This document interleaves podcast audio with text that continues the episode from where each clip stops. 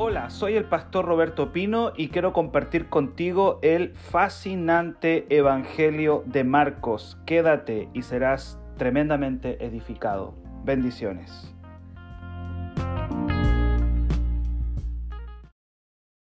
También nos habla a nosotros. Marcos capítulo 8, del verso 34 al 38, vamos a hablar hoy día acerca de las condiciones para seguir a Jesús. ¿Habrán condiciones para seguir a Jesús? ¿O será esto así nada más? ¿Habrán condiciones? ¿Existirán algunas condiciones, cláusulas para que nosotros podamos seguir a Cristo? Sí, claro que las hay. En Marcos capítulo 8, verso 32, Jesús se las dice a sus discípulos. Y les dijo lo siguiente. Y llamando a la gente y a sus discípulos les dijo, si alguno quiere venir en pos de mí, niéguese a sí mismo, tome su cruz y sígame. Ya he venido hablando hace algunas eh, devocionales atrás acerca del costo de seguir a Cristo y del discipulado y de cómo Pedro, ayer lo vimos, quería él convencer a Jesús de un evangelio sin cruz. Y ayer hablamos que es imposible un evangelio sin sacrificio, sin entrega total. Y ayer terminamos orando y diciendo con todo o nada, me acuerdo, que terminamos declarando con todo o nada, es todo o nada. Eso terminamos declarando el día de ayer. Pues bien, ¿cuáles son las condiciones para seguir a Cristo? Lo primero que el Señor dice si alguno quiere venir en pos de mí, niéguese a sí mismo. ¿Qué significa negarse a sí mismo? Significa cederle todos nuestros derechos a Dios. Cederle los derechos. Ya no tengo derechos. Le entrego todos mis derechos a Dios. Me niego a mí y le digo, Dios, te entrego todos mis derechos. ¡Wow! ¡Qué tremendo eso, amado! En otras palabras, negarse a sí mismo significa dejar de ser dueño de nosotros mismos para ponernos bajo las órdenes del Señor. Ya no soy mi dueño. Primera de Corintios 6 del 19 al 20, el apóstol Pablo le dice a la iglesia, Primera de Corintios 6, 19, 20, le dice a la iglesia, ustedes ya no se pertenecen. Uy, eso es fuerte, fuertísimo. Ustedes ya no se pertenecen, no son sus propios dueños, ahora son completamente de Dios. Negarse a sí mismo. ¿Cuáles son las condiciones para seguir a Jesús? Yo lo quiero seguir. Me gustan sus milagros, me gusta que me multiplique el pan. Me gusta ver al Señor obrando, me gusta ver su poder. Pues bien, ¿me quieres seguir? Amén, te quiero seguir, Señor. Niégate a ti mismo. Entrégame, entrégale a Dios todo tu derecho. Ya no tienes derechos y ya no eres tu propio dueño, sino que ahora Dios es completamente tu dueño. ¡Wow! Tremendo. Eso significa que toda acción o pensamiento que no gira en torno a la voluntad de Dios tiene que ser desechada. Y tú te vas a dar cuenta que aquí topan la mayoría de la gente que quiere seguir a Jesús. Quizá por eso hay una tierra que cae entre los pedregales, otra dice que cae y se lo comen las aves, otra no echa raíz y otra la ahogan los espinos, pero hay un cuarto terreno donde la tierra cae y esa es buena tierra. Probablemente por eso tenemos tanta gente que se entusiasmó con la idea de Jesús, pero no llegó muy lejos, no llegaron más, no pudieron avanzar más porque toparon en eso. No se puede seguir a Jesús sin primero entregarle a Él todos nuestros derechos y decir, ya no soy mío, Señor, ahora soy tuyo, ya no mando yo, ahora mandas tú. Negarse a sí mismo es pasar a ser completamente gobernado por Dios, por lo que Dios anhela y desea de nosotros. Hay alguien que me diga, me parece que esta cosa de esta palabra ya no está cayendo muy bien. Nos gustaba ver al Jesús que calmaba la tormenta, nos gustaba ver al Jesús que multiplicaba el pan y los peces. Nos gustaba ver al Jesús que le destapaba los oídos al sordo o al que o al que liberaba al gadareno, pero por aquí ya como que estamos topando. Ya estamos topando aquí, ya como que nos estamos complicando un poco. Cederle todos mis derechos a Dios. ¿Te imaginas ir a una notaría y decir ahí en una notaría, hacer un documento que diga ya no soy dueño de nada de mis derechos, ahora todos mis derechos se los cedo a Dios, para que tú me puedas entender lo que significa ceder los derechos. Ceder todos mis derechos a Dios. Él me gobierna, Él me controla, Él me guía, Él, él, él, me paso a ser un esclavo de Jesús, de Dios. Negarse a sí mismo. ¿Ya entiendes lo que significa negarse?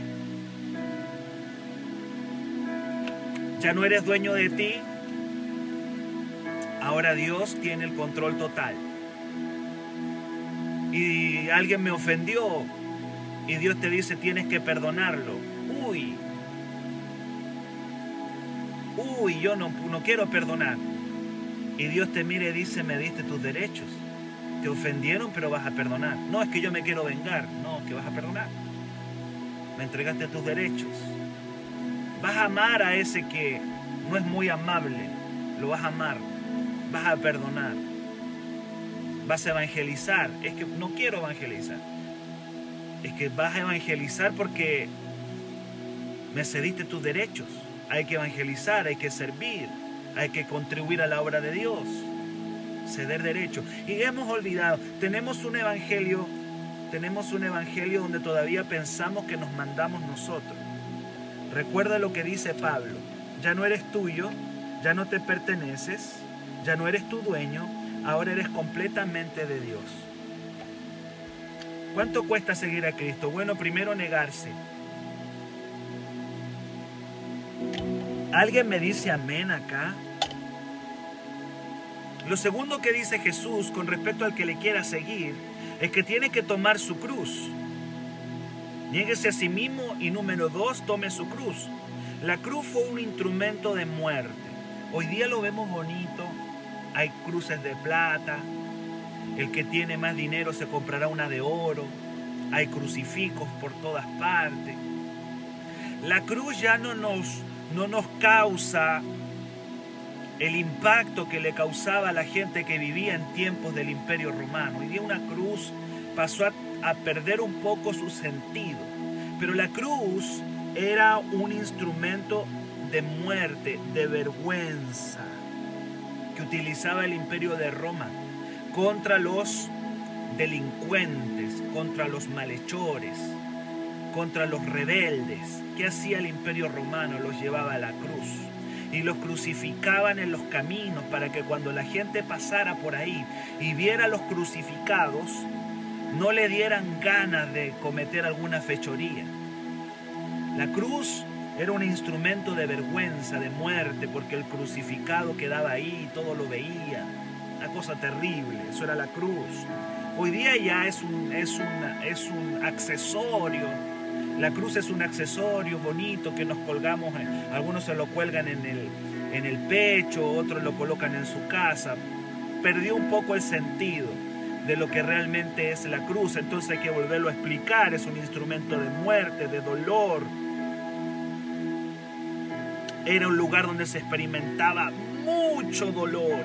Dolor físico, dolor psicológico, mucho dolor y mucha vergüenza. Dolor y vergüenza era la cruz. Cuando Cristo dice que, que, el que quiere seguirle debe tomar su cruz, significa que el que quiere seguirle debe estar dispuesto a experimentar dolor en el seguimiento, que el dolor va a ser parte de... Yo ayer les explicaba y les decía, nosotros no vamos a andar buscando el dolor y la vergüenza. Pero cuando aparece por seguir a Cristo, nosotros tenemos un dicho acá que decimos no le vamos a hacer la L, no vamos a hacerle el quite. Si aparece en el camino, bueno, aparece.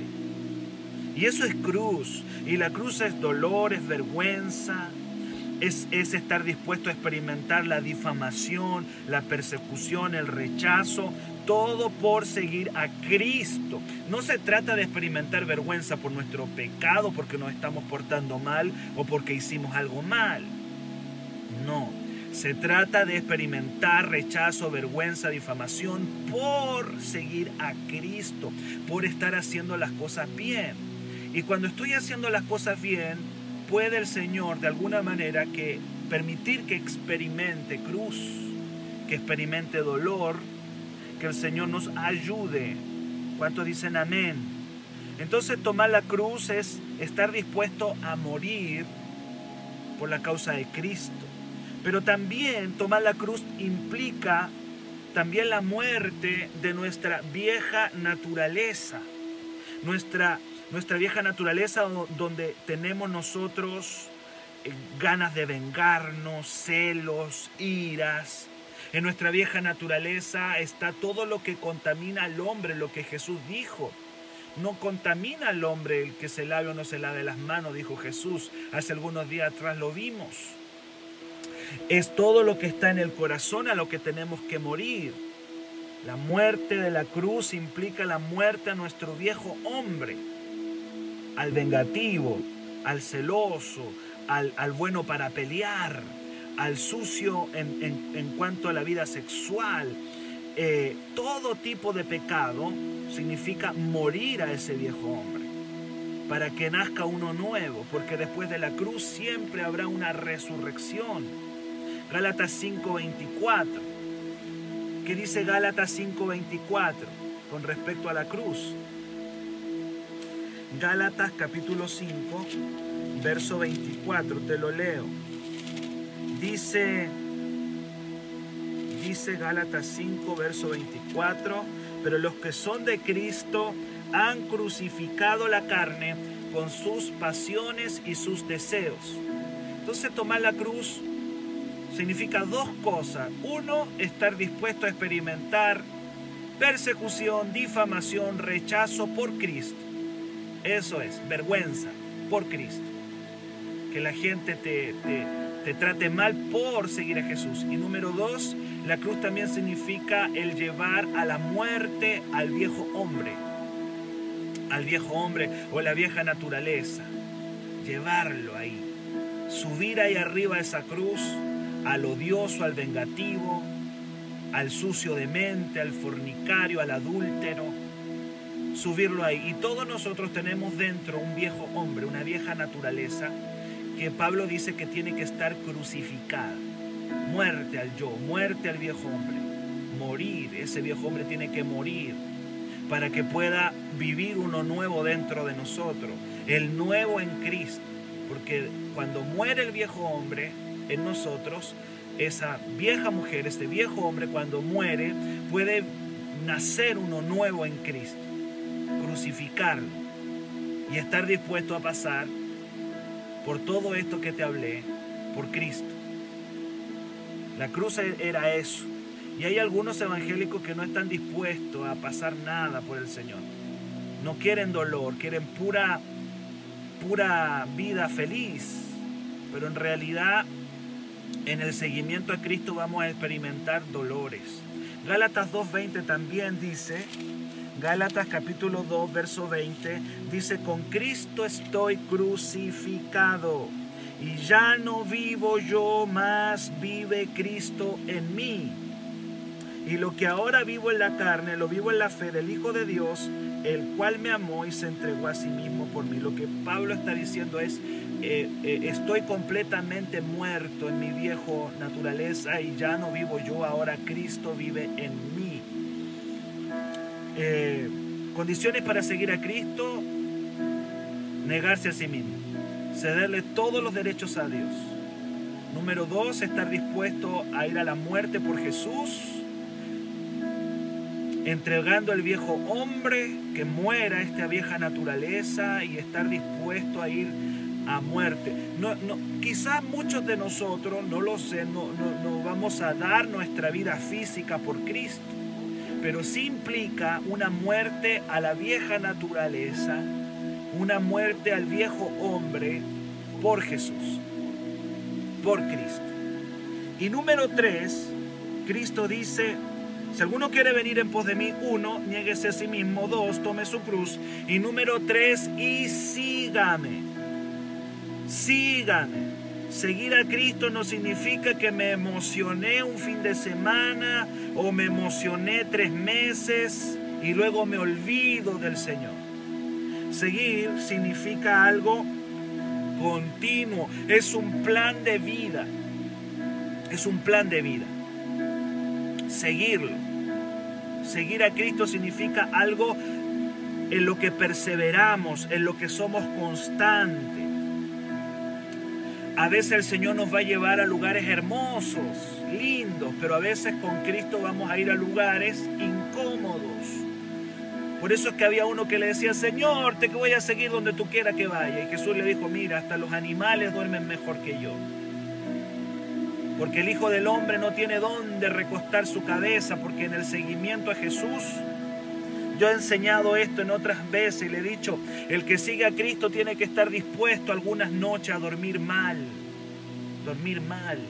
Entonces hay gente que dice, Señor, te seguiré. Y Cristo dice, mira, las zorras tienen guarida, las aves tienen nido y el Hijo del Hombre no tiene dónde recostar su cabeza. En el fondo lo que te estoy diciendo es, ¿me quieres seguir? Pues bien hay veces que no vamos a dormir bien, no vamos a dormir bien, el colchón va a estar duro. O quizás no va a haber ni colchón. ¿Me quiere seguir? ¿Está dispuesto? Porque en el seguimiento Jesús nos va a llevar a lugares incómodos. Pero a veces queremos nosotros puro colchón, acá nosotros decimos colchón rosen. Queremos puro rosen, queremos dormir bien, queremos estar cómodos. Entonces, seguir a Cristo también implica un camino donde a veces no se va a poner todo bien, donde a veces no vamos a, no vamos a andar todo ok, sino que a veces hay que dormir mal.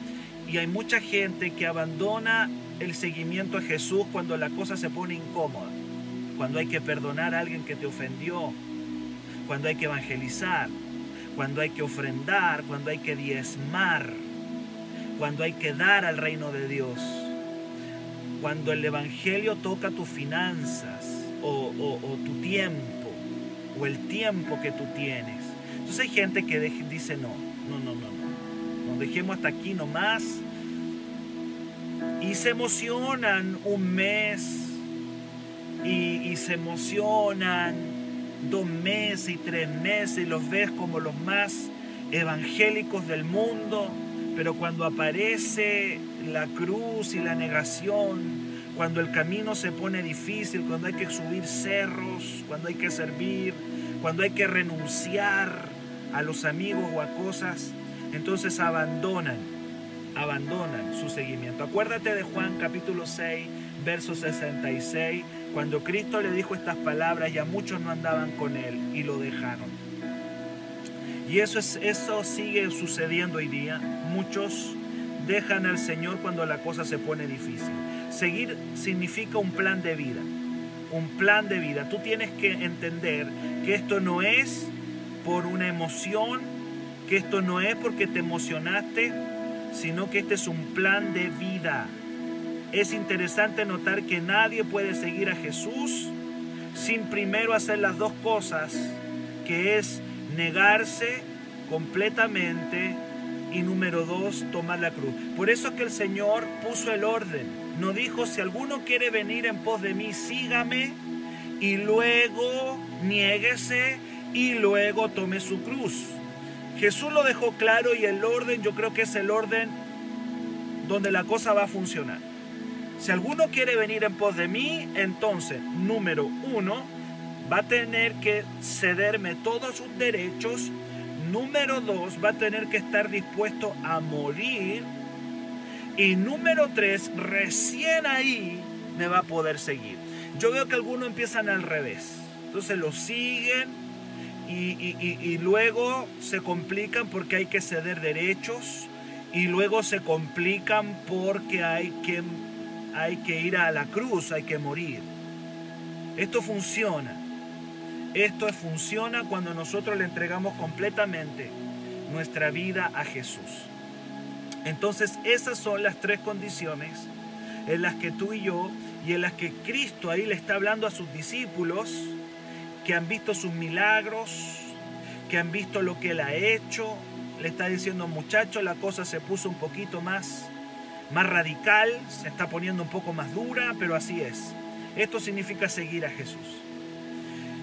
Y hay miles, y no quiero exagerar, con millones de personas que tropezaron con esto y que dejaron, su, dejaron todo tuvieron una emoción de un año, dos años, qué sé yo, se emocionaron, encontraron quizá buena onda esto y pero toparon con esto.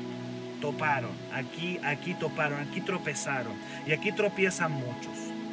Yo espero estarle hablando hoy día a gente que dice, "Señor, me niego a mí, Señor, tomo mi cruz, Señor, y te sigo." Es un plan de vida, seguir significa que es un plan de, vida, de perseverancia, de constancia. ¿Cuántos dicen amén? Es un plan de vida. Y luego en el versículo 35, luego de que Jesús lanzara este bombazo, sigue hablando y le dice en el verso 35, porque todo el que quiera salvar su vida la perderá y todo el que quiera su vida por causa de mí, del Evangelio, la salvará. Escuche bien esto. El llamado de Jesús es radical. Nos da un espacio para cosas a medias. Señores, que quiero seguirte, pero también me gusta el mundo. Jesús dice, no, esto es radical, o todo o nada o todo o nada, o eres o no eres, así de simple.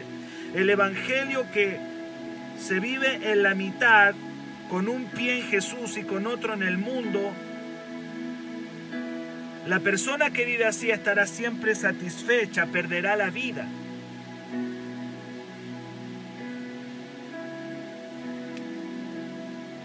Eh, Juan Carlos dice, ¿por qué el Señor quiere que nos neguemos a nosotros mismos? ¿Es a toda nuestra vida o a lo malo? Bueno, como estaba diciendo, como estaba diciendo, no significa no significa negarte, no significa una vida de sufrimiento, sino negarte a todo lo que impide tu seguimiento, a todo lo que impide tu propósito en Dios, a todo lo que bloquea tu llamado, a todo lo que bloquea tu propósito en Jesús. A eso hay que negarse. Porque el negarse por negarse, el negarse a las cosas eh, buenas de la vida, o el negarse al disfrute de la vida, o el negarse a las cosas lindas de la vida, no tiene sentido. Lo que Jesús dice que tenemos que negarnos, queridos y amados, es a todo lo que se coloque como un obstáculo en nuestro seguimiento a Jesús. No sé si me doy a entender. Porque hay gente que piensa que la vida cristiana es una vida sufrida, una vida, una vida de dolor, una vida de angustia. Eso no es. Yo me tengo que negar a lo que bloquea mi seguimiento a Cristo. Y lo que bloquea mi seguimiento a Cristo siempre tiene que ver con el pecado, siempre tiene que ver con las cosas que ofenden al Señor, con las cosas que obstaculizan mi propósito en Cristo Jesús. A eso es lo que yo me tengo que negar. Pero que alguien piense que la vida de Cristo es negarme a las cosas buenas de la vida, al disfrutar, al sal... voy a dar ejemplo, al salir de vacaciones o, al, o al disfrutar de una película con la familia. No, no es así. Yo tengo que negarme, yo tengo que negar mis derechos y cedo mis derechos al Señor.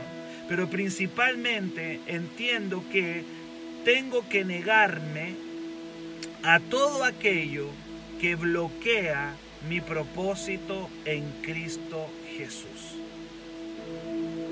Exactamente, y algunos dicen, mira qué bueno el Felipe me da un ejemplo ahí. Hay gente que piensa que es negarse al deporte, qué cosa más ridícula. La pregunta, ¿el deporte me, me va a bloquear? ¿Me va a negar mi propósito en Cristo o lo va a potenciar? Entonces, ¿a qué tengo que negarme? Me tengo que negar, me tengo que negar a todo lo que me está impidiendo mi llamado y mi propósito en el Señor, a eso. Espero poder aclarar eso. Entonces, le entrego todos mis derechos al Señor y vivo para Él. Y en el verso 35 Jesús se pone más radical.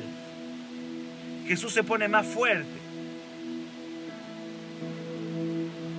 Nos dice que no podemos estar a media, porque el que está a media va a perder su vida.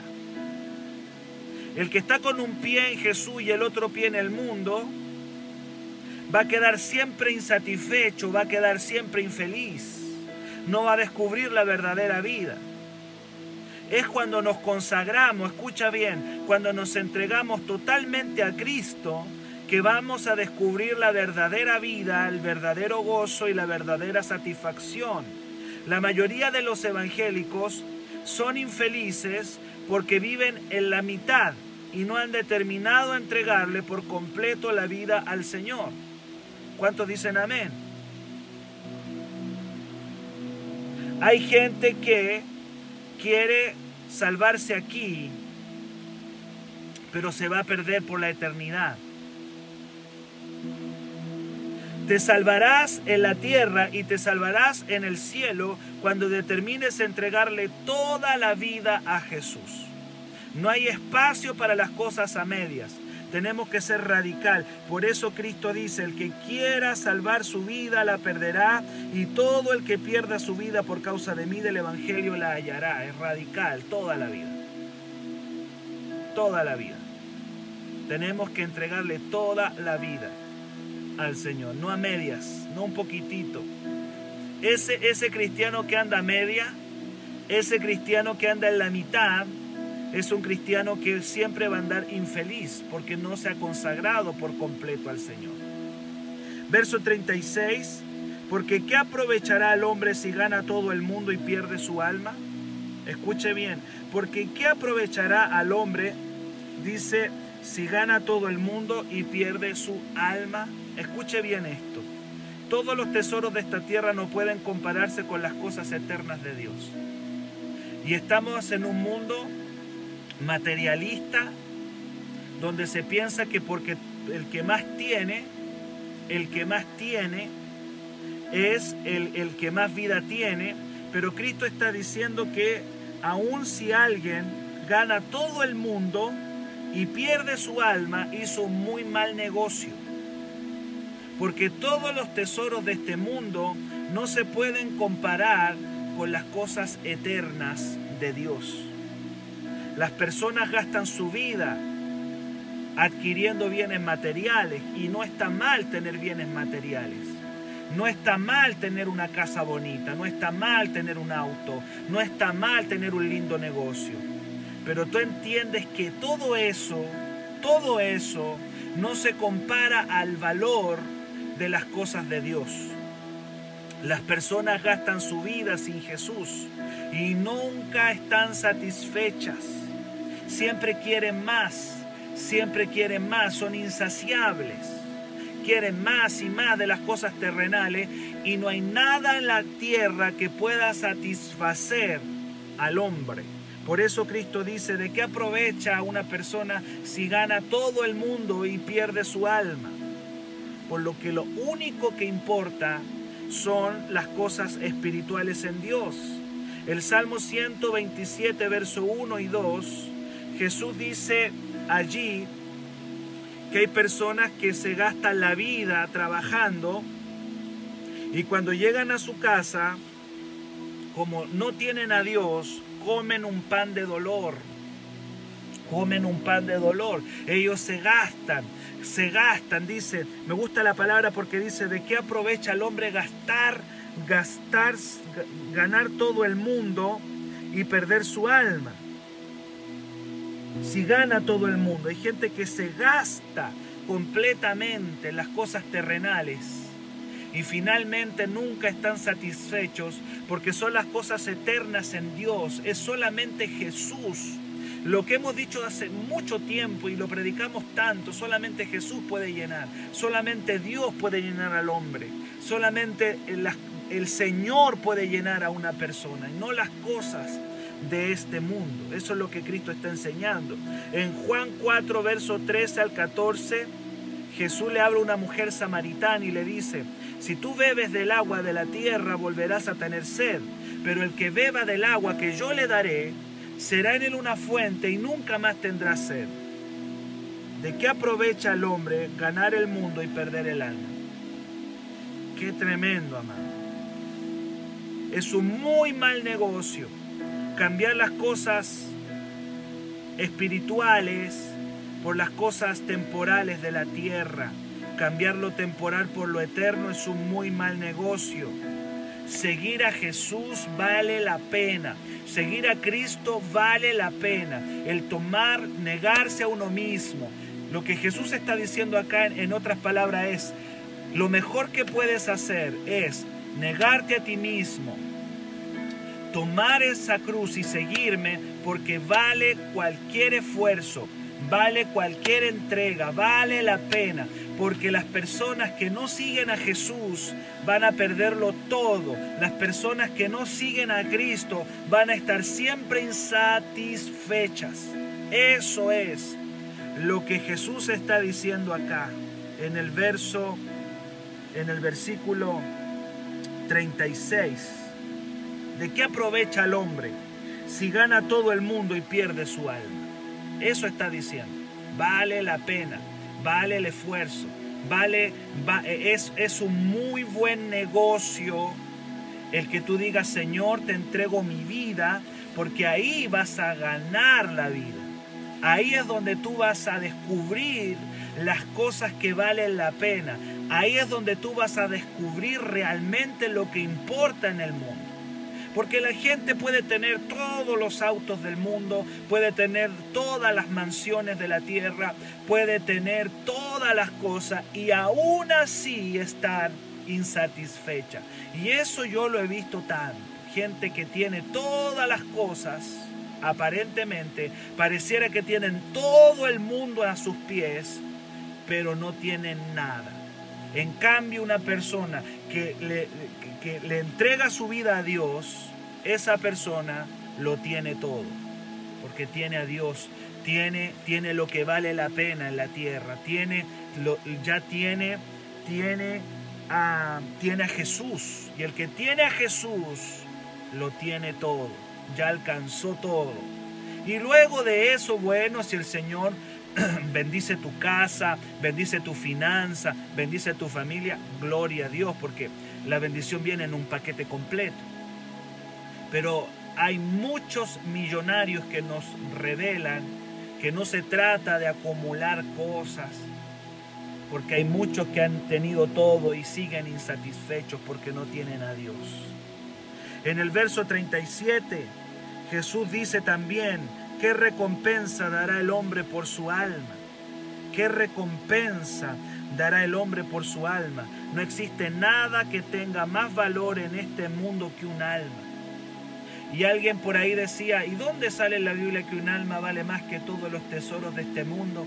Claro, no lo dice así, pero aquí está implícitamente ese verso que repiten tanto los cristianos evangélicos, que un alma vale más que todos los tesoros de este mundo.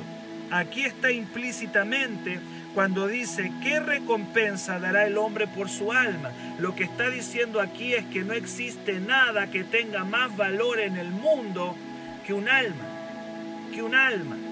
El mundo nos quiere hacer creer que las personas valen por el dinero que tienen en el banco o por cuántas casas o vehículos tengan o cuántos negocios tengan, Pero todo eso es temporal. Lo único que va a pasar a la eternidad es el alma. Ya sea que pase a la eternidad del cielo o a la eternidad del infierno. Vivir para Jesús es ganar lo más importante. Vivir para Jesús es ganar lo más importante. No hay nada con lo que puedas, con lo que tú puedas pagar tu alma. No hay nada. El alma de la persona es lo más importante. Su alma, su alma. Y hay muchos que están perdiendo su alma. Hay muchos que se están perdiendo, ganando mucho dinero, ganando mucha plata, teniendo 10 autos, 5 mansiones, muchos negocios, pero al final van a perder su alma, van a perder lo que más importante. Y esto me abre a mí el espacio para decir qué importante es el evangelismo. Uy, qué importante es el evangelismo. Porque el que evangeliza está ganando almas. Está ganando lo que más vale en la tierra. La persona que lleva a otro a Jesús está ganando lo más valioso que puede haber en el mundo, que es un alma. Es un alma. Jesús dice, ¿qué recompensa dará el hombre por su alma? Nada. Y, aquí tú te das cuenta que los cuantos millonarios desearían pagar por vivir más. Hay muchos multimillonarios que, que hubiesen deseado vivir más, pero se fueron se fueron y perdieron su alma. Perdieron su alma porque se dedicaron y se gastaron en las cosas temporales y no le dieron importancia a lo más importante que es Jesús, que es Cristo. No existe nada que tenga más valor en el mundo que un alma. El mundo quiere hacer creer a la gente que son las cosas materiales, pero en realidad lo único que pasa a la eternidad es el alma. Hay, un, hay una, una dimensión más allá. Por como nos enseñaron a cantar, más allá del sol. Yo tengo un hogar. Un hogar, bello hogar, más allá del sol, decía el himno. Amén. Hay algo que trasciende, que es el alma. Entonces cuando una persona está en el pecado, está en las cosas de la tierra, no se da ni cuenta, pero está perdiendo su alma. Está perdiendo lo más valioso. Por eso todos estos versículos que yo estoy diciendo es Jesús diciéndole, muchachos, vale la pena negarse a sí mismo, tomar la cruz y seguirme, porque el que haga eso está ganando realmente su alma.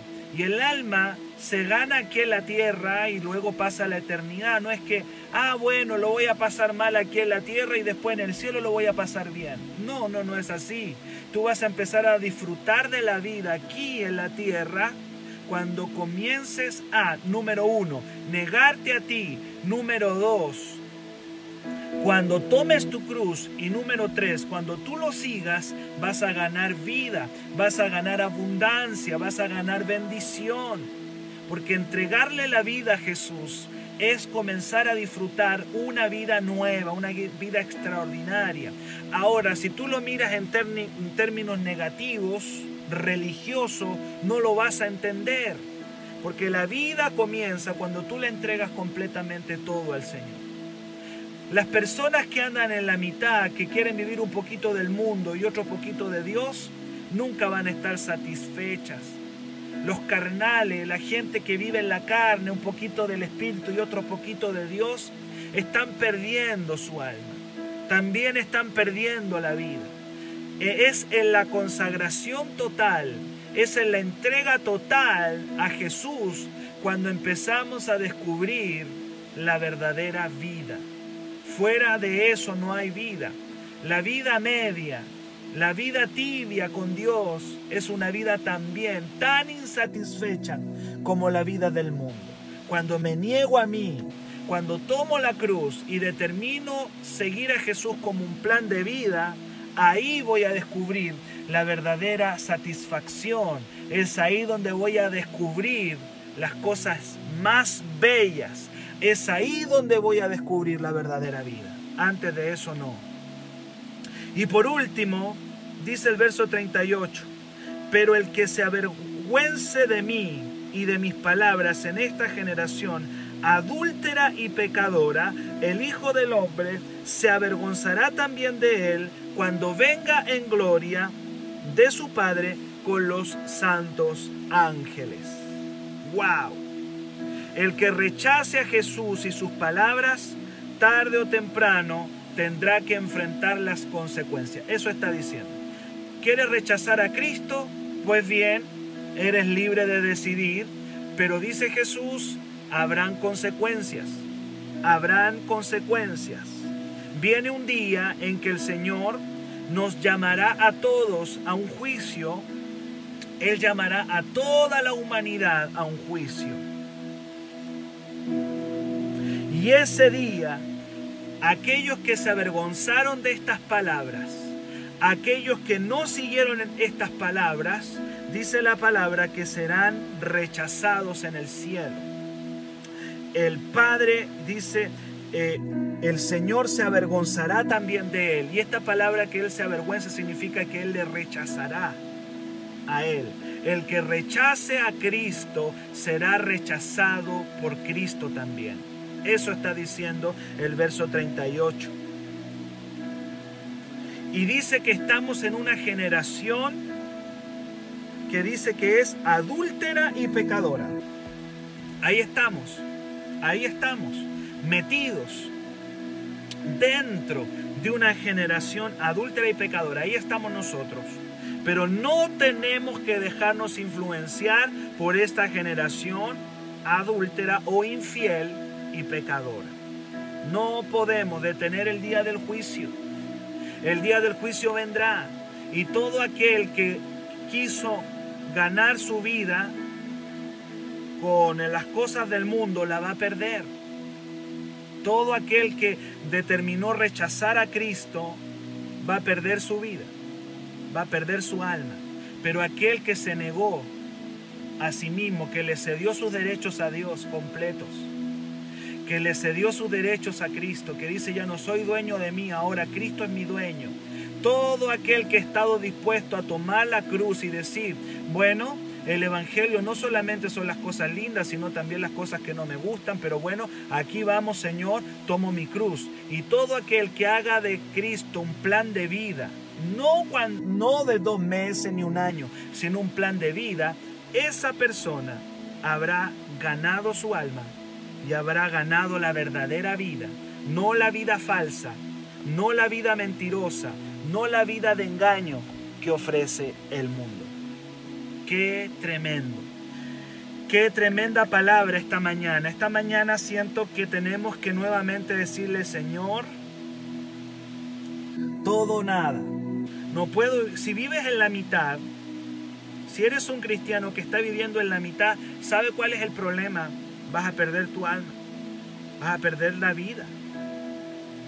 Este es un llamado a ser radicales, amados. Este es un llamado a ser radicales.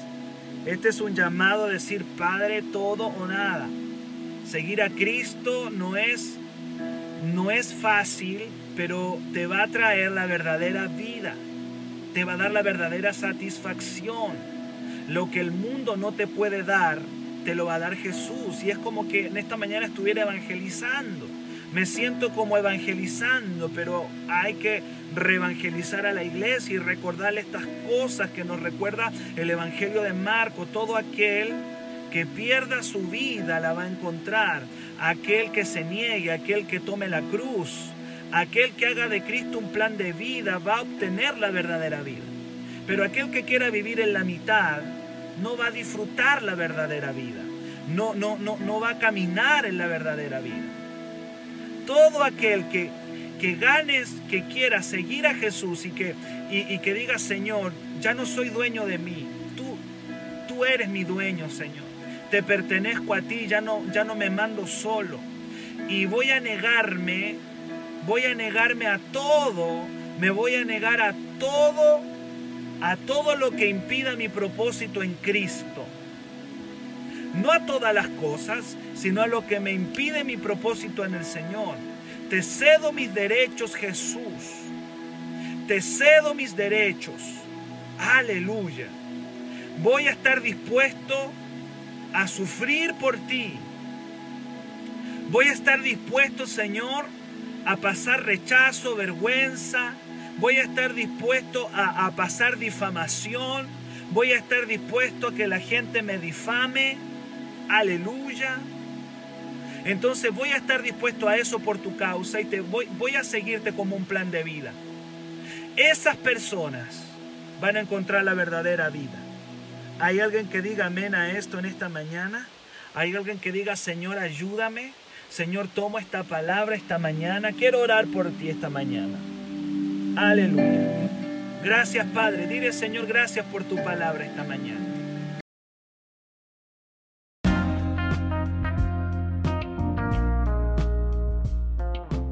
Si este mensaje fue de bendición para tu vida, escríbenos al WhatsApp más 569 7331 98 17. Será una bendición tremenda saber de qué lugar del mundo nos estás escuchando. Dios te bendiga.